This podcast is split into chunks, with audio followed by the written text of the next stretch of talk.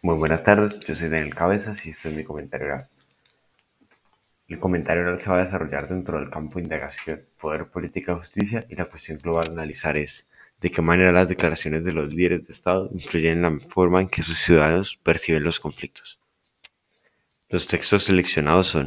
texto literario Persepolis por la autora iraní Marjane Satrapi,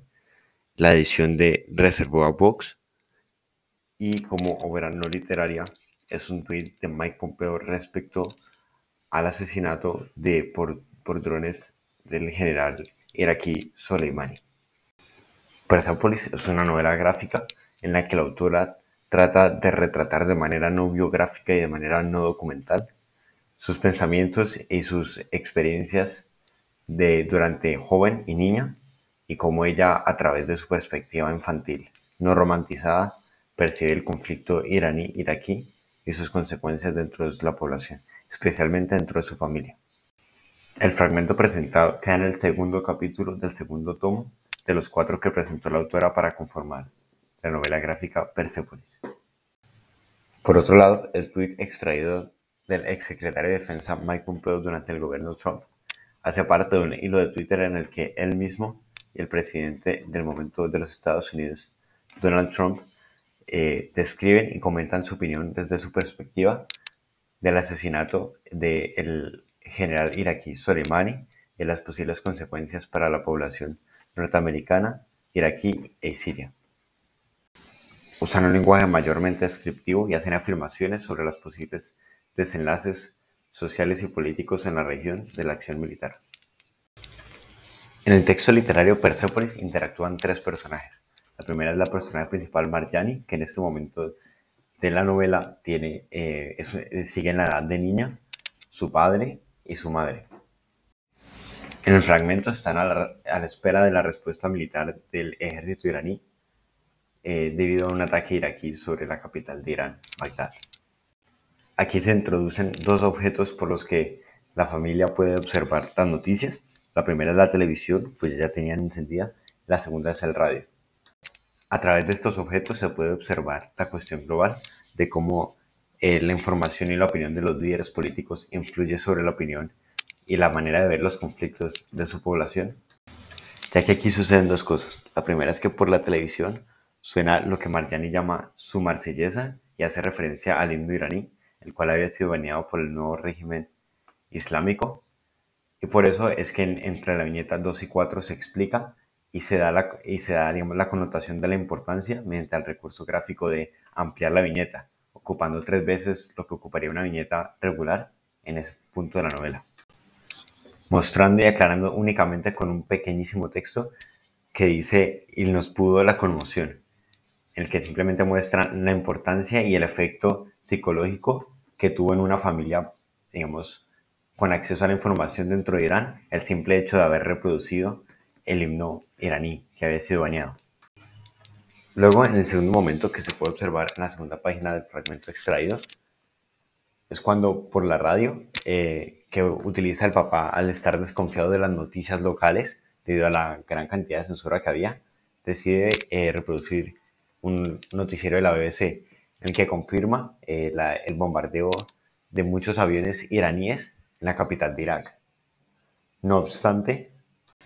en las siguientes viñetas se muestra de que había sido una noticia falsa. Y aquí nuevamente se representa la cuestión global de la importancia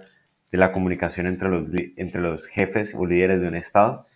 y la opinión y la perspectiva, asimismo como la, el estado de ánimo o la moral de los ciudadanos respecto a un conflicto. Esto se prueba final, en las viñetas finales de la segunda página del fragmento, en donde se aclara que los iraquíes habían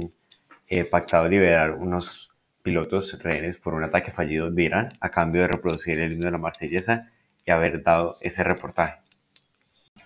teniendo como objetivo un único impacto moral sobre la población, siendo un, objetivo, digamos, no militar dentro de, ese, dentro de esa escala de conflicto, lo que prueba la importancia y la, y la relevancia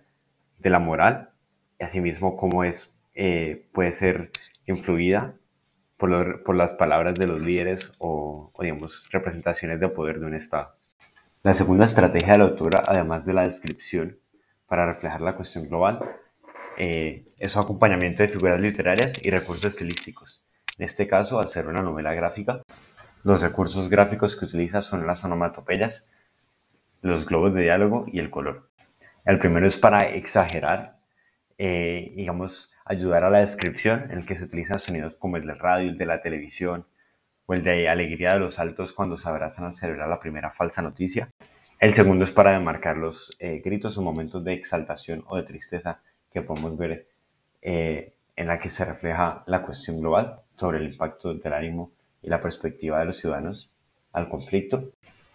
Y por tercero y último tenemos el color,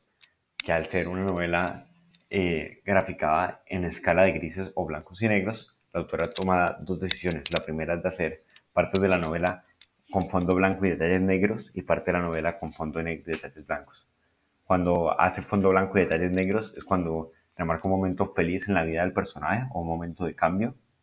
Y cuando eh, está hablando de la guerra o de un conflicto o trauma que tiene de pequeña,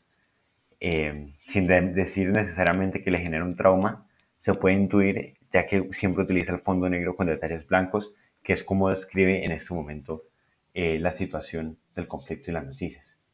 Cabe resaltar la estrecha relación y constancia de la problemática del fragmento escogido con el de la obra en general, tanto del segundo tomo como de los cuatro tomos, o sea, de la obra completa, en el que se muestra cómo el conflicto y la perspectiva, digamos, de su familia, en el que tiene acceso, en este caso Marjani, a más información que el resto de, niñas de su edad en ese, en ese momento en, en, en Irán, eh, influye en la toma de decisiones y en el futuro, así como en la mentalidad del, del personaje durante su desarrollo, porque va de la mano con la cuestión global. Por otro lado, en la lección del texto no literario, que es una extracción de un hilo de tweets en el que Mike Pompeo, y apoyado por Donald Trump, comentan y opinan sobre la, el asesinato del general iraquí Soleimani en 2020 por drones norteamericanos y sus posibles consecuencias dentro de Estados Unidos y países vecinos. Sin embargo, cabe recalcar que dentro de su lenguaje descriptivo en ningún momento mencionan las consecuencias para el propio Irak. Eso respecto al lenguaje y respecto al tono y el formato se puede ver, se puede analizar la cuestión global del número de likes y el impacto en reacciones que tiene.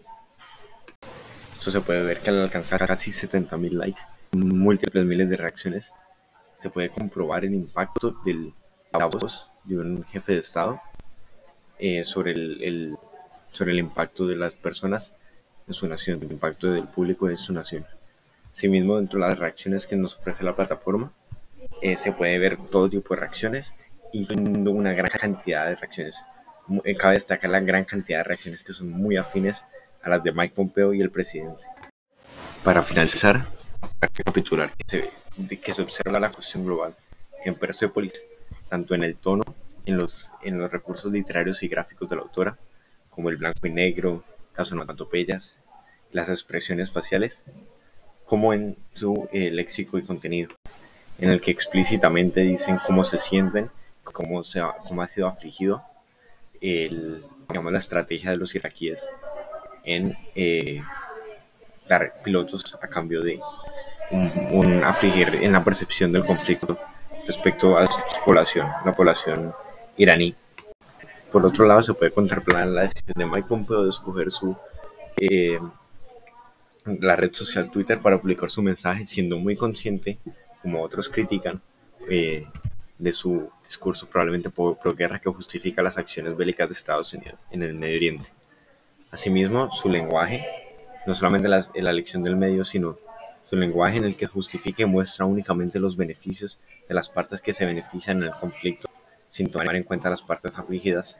muestra claramente la intención del autor de reflejar como palabra de, eh, función o figura de autoridad de un país